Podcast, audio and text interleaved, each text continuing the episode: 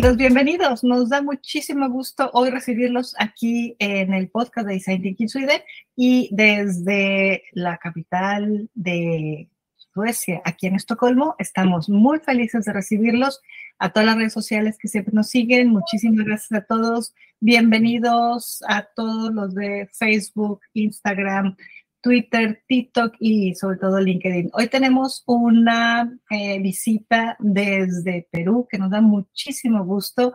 Es una mujer súper, súper interesante y tuve el honor de conocerla justo que nos vino a visitar a, acá a Lulio en Suecia a un viaje de innovación donde nos dio muchísimo gusto, como les decía anteriormente, conocerla, pero además aprendimos mucho de ella. Es una mujer súper dedicada a todos los proyectos globales que están y que tienen que ver con lo que son los recursos humanos, pero también con la innovación y todo lo que está pasando en tecnología.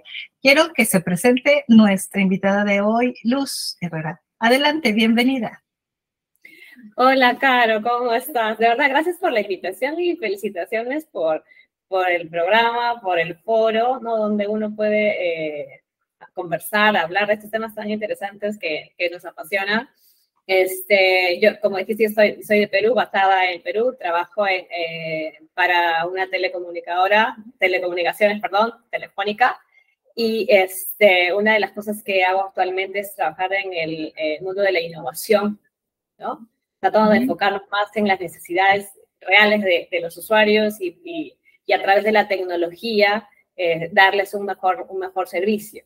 Y también trabajamos un poco con el tema de la cultura, motivarlos, inspirarles a que podamos hacer cosas de manera diferente, pensar diferente y así eh, satisfacer, digamos, las necesidades que, que, nos trae el mercado actual. Así que estoy bastante contenta, Caro, por la invitación. Y nada, un gusto estar acá también con todos los que eh, están escuchando este podcast y espero que sea de valor a cada uno que, que, que está escuchando. Muchísimas, muchísimas gracias. Dijiste algo súper interesante. Eres una mujer eh, local y además trabajas a nivel digital. ¿Cuál es la diferencia entre los trabajos que se daban antes, que se hacían antes con respecto, por ejemplo, a cultura, al desarrollo de personas, a la propia estrategia, por ejemplo, cuando buscabas en ese, me, acuerdo un poco de, de, lo que hacíamos con el Change Management, ¿no? Por ejemplo, en el tema de personas, ¿Cuál es ese gran salto, esta gran diferencia que tú ves? Porque tú eres una mujer profesional y local. Sí, mira, creo que eh, actualmente eh, los límites geográficos ya desaparecieron y es una ventaja, ¿no? Porque puedes llegar a muchos, a muchas más personas, a mucha más gente. Este, en el caso, por ejemplo, de Telefónica, yo hace dos años estaba en Perú, solamente trabajaba en Perú y de manera presencial iba a la oficina, como, como todo, ¿no? Y hace dos años, pues obviamente por el tema de la pandemia, eh, trabajamos de manera virtual y ya no solamente en Perú, sino trabajo con ocho países. Okay. Entonces, si bien es cierto, este, ya no hay, ya no hay eh, los temas geográficos y todo es de manera virtual, este, también hay una complicación ahí para trabajar el tema de, de cultura, ¿no? Porque sabemos que cada, pues cada país es una cultura diferente. Por más que estemos en, el, en la misma empresa y tengamos los mismos objetivos y tengamos los mismos, eh, digamos, queremos eh, llegar a, satisfacer a los clientes, pues nuestra cultura es diferente, ¿no? Entonces nos ha tocado aprender, nos ha tocado aprender de cada uno de, de los países, qué les mueve, cómo funciona, los temas políticos, los temas regulatorios no son los mismos eh, en, en los diferentes países, entonces este, es un reto adicional. Pero también es una ventaja que puedes estar en cualquier lugar en el momento que, que, puedas a través de eh, la tecnología, ¿no? Claro, claro. Entonces, este, dale.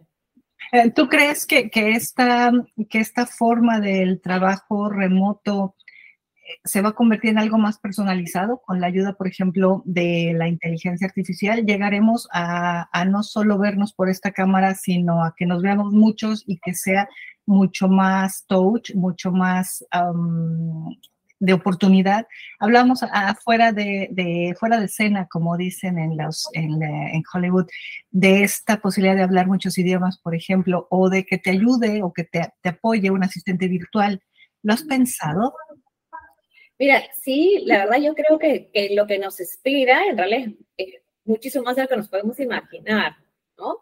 Creo que como lo mismo que ya no hay límites, la tecnología, estamos viviendo un momento donde la tecnología está avanzando de tal manera que eh, ya va un poquito más allá de lo que te, puedas e, esperar, ¿no? Lo que tú decías, por ejemplo, de yo, yo hablo dos idiomas, ahí más o menos, ¿no? Pero si, si, si, ya con la inteligencia artificial yo podría hablar 40 o 50 idiomas si, si, si quisiera, ¿no? Entonces creo que lo que la tecnología nos hace a nosotros, algo que a mí me gusta usar mucho, que se llama la humanidad aumentada, ¿no? ya, ya no somos humanos normales, sino que con ayuda de la tecnología pues, nos, incrementa esas cosas que como humanos no lo podemos hacer, pero la tecnología está para eso. Entonces sí creo que, que nuestra interacción en el futuro no va a ser así como contigo ahorita de repente, sino que eh, donde podamos experimentar tal vez algo más cercano a lo presencial, ¿no? Entonces sí, sí creo, creo que, que, que, podemos llegar a eso tranquilamente. Imaginas, eh, por ejemplo, en el viaje que hicimos juntas acá en Escandinavia, ¿imaginas que alguno de los presentadores hubiera podido ser un holograma o un, o un chatbot, un asistente virtual o un robot enfrente de, la, de las sesiones? Sí, ahora sí alucinante. o sea, sí, aquí una cosa así, ¿no? Que, que, ya no tengas la diferencia entre, ah, si me enseña presencial o me enseña virtual, o si es un robot, o si está, en, o es un holograma.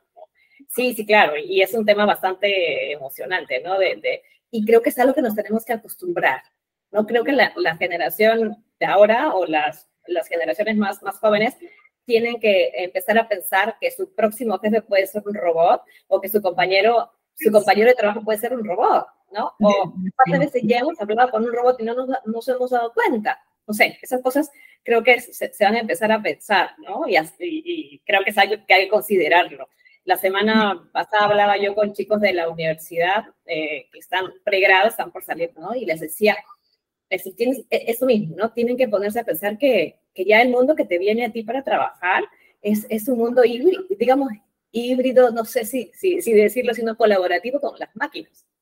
Entonces, e, empezar un poco a, a, considerarla, ¿no? ¿Cómo voy a interactuar? ¿Cómo es mi, mi trato, digamos, con, con, un robot o un software que, que me puede ayudar hacer mi trabajo de, mejor manera o ser un poco más productivo. No sé, creo que es algo que sí tenemos que empezar a pensarlo, ¿no? Sí, no sorprendernos. Y, exacto, iba a usar esa palabra, no sorprendernos porque ya está aquí, ya se está, ya se está dando, ¿no? Está funcionando.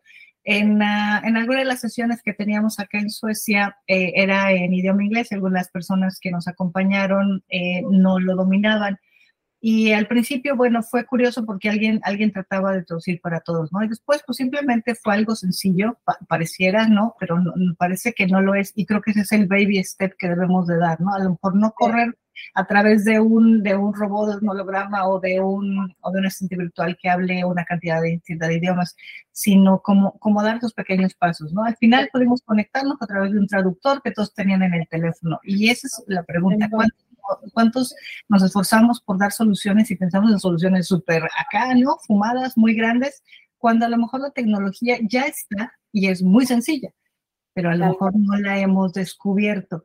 Y eso tiene que ver con, con la pregunta que te voy a hacer.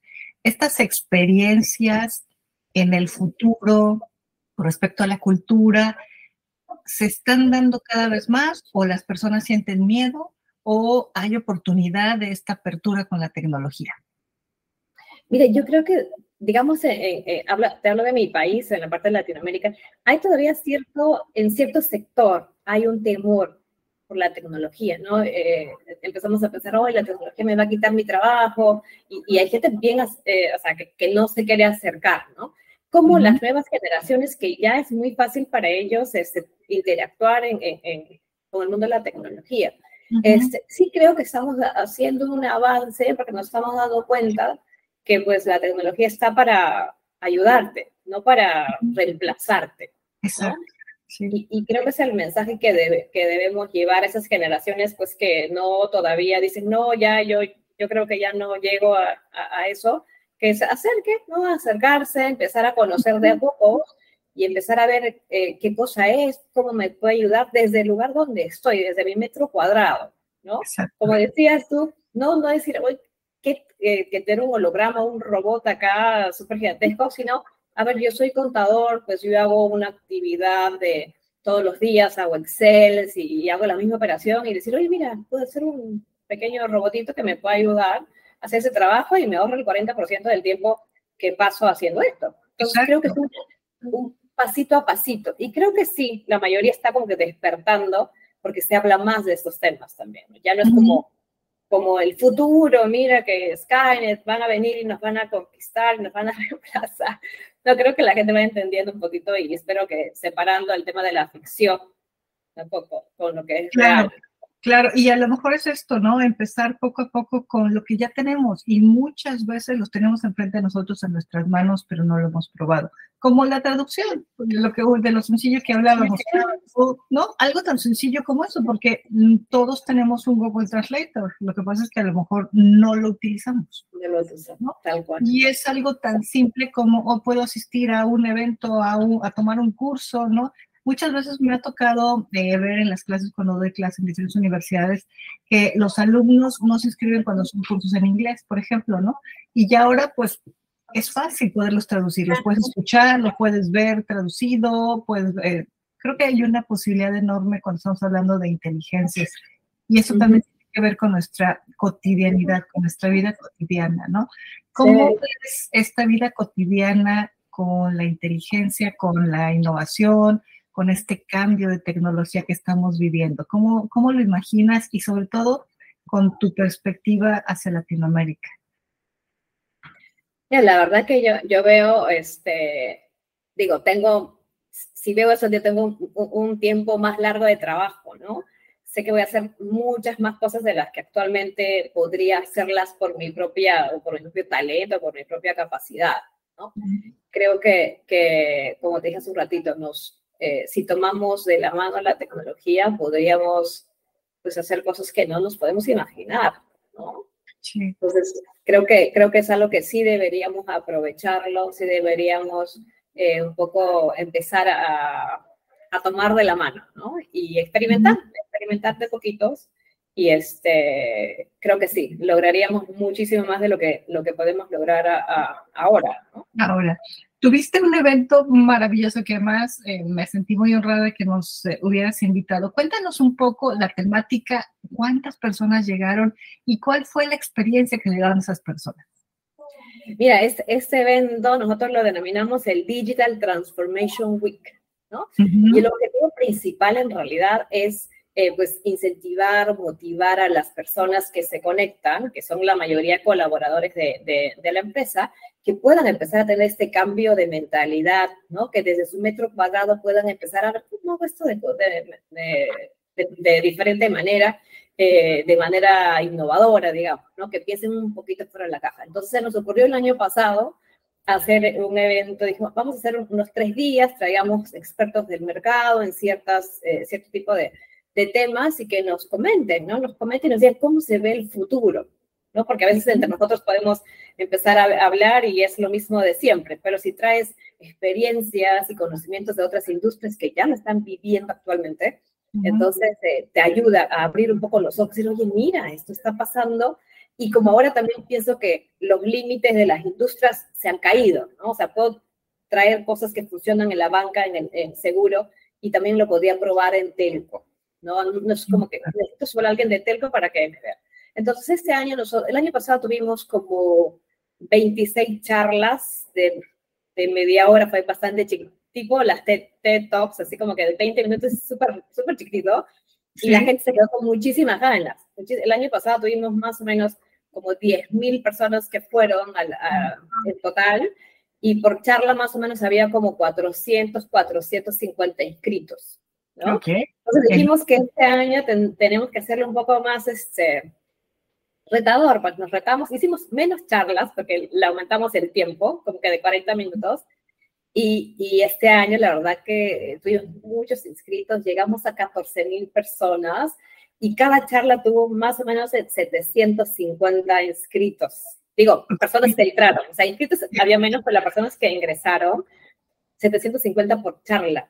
Y hubo comentarios, no sabes, la gente se quedó muy, no hay comentario que diga, ay, faltó esto, faltó lo otro, todo, todo es, qué bonito, qué interesante, que, que otras industrias estén haciendo esto.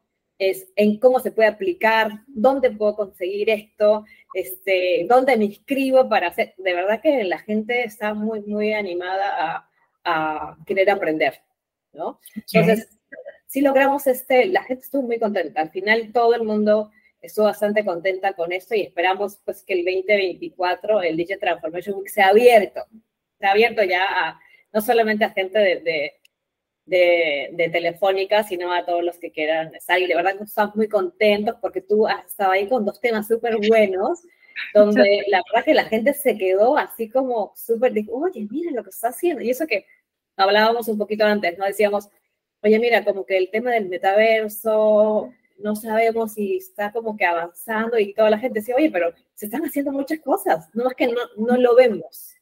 Y justamente ahí eh, el Digital Transformation Week cumplió su objetivo en mostrar cosas que se están haciendo.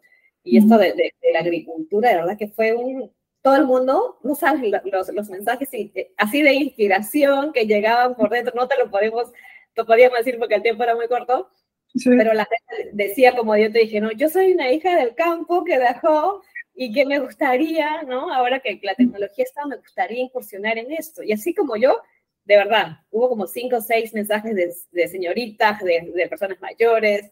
No, fue un evento muy, muy bueno y, creo que hemos logrado el objetivo por este año. y igual que la verdad que el siguiente año esperamos de repente contar contigo con, más, viendo más estos temas de, los proyectos que, que, que, están todavía en proyecto, de repente el próximo año ya está como, como finalizado, ¿no? sí, fue, fue, lindo, fue lindo y este, esperamos que el siguiente año pues sea un, poco, un poquito mejor. Vamos a retarnos ahí un poco. Eso, eso, eso es todo. No, genial, genial. ¿Cuáles son los desafíos? ¿A, qué nos vamos a enfrentar? Vamos cerrando nuestra, nuestro podcast. Platícanos un Y perdóname que te interrumpa. Y danos tips. ¿Cómo enfrentamos este cambio? Mira, creo que el desafío más, eh, lo veo así, más que del lado tecnológico, está del lado humano. ¿no?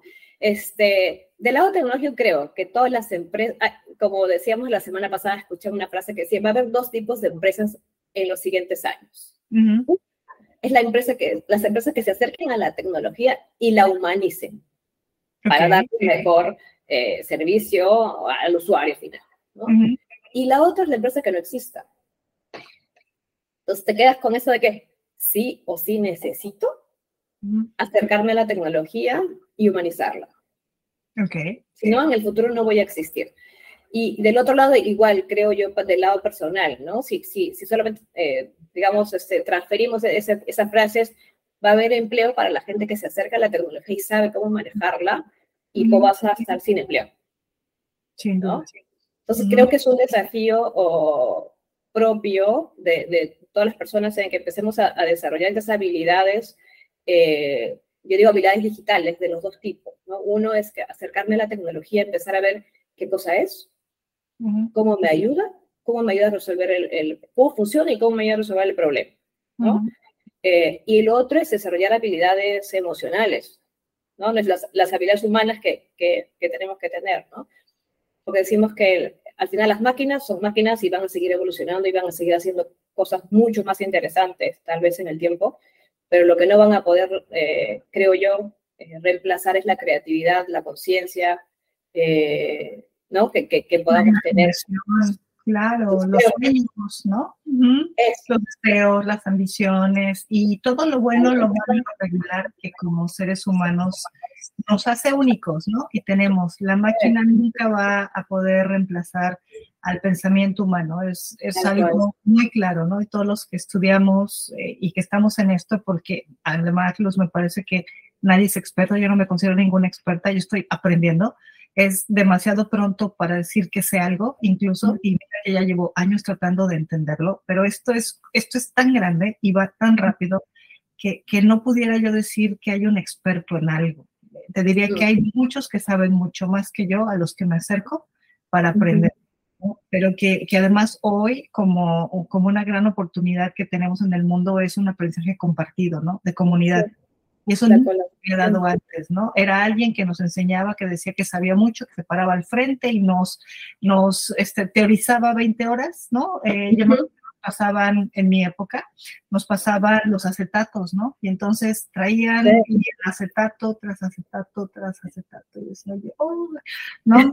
Hoy, hoy, gracias a Dios, ya no hay acetatos. Sorry por las empresas que desaparecieron, pero tiene que ser compartida. Lo que tú sabes es único y maravilloso. Y, y el compartirlo y la forma en que estás haciendo a través de Telefónica y tu trabajo hacia el mundo me parece extraordinario, porque es este compartir oportunidades y que los demás nos sentamos libres de decidir qué queremos oír, a quién queremos escuchar y qué queremos aprender. Y creo que eso nunca, nunca se había dado, ¿no? Era estar sentados sin levantar la mano y decir sí, ok, sí. Claro. ¿No?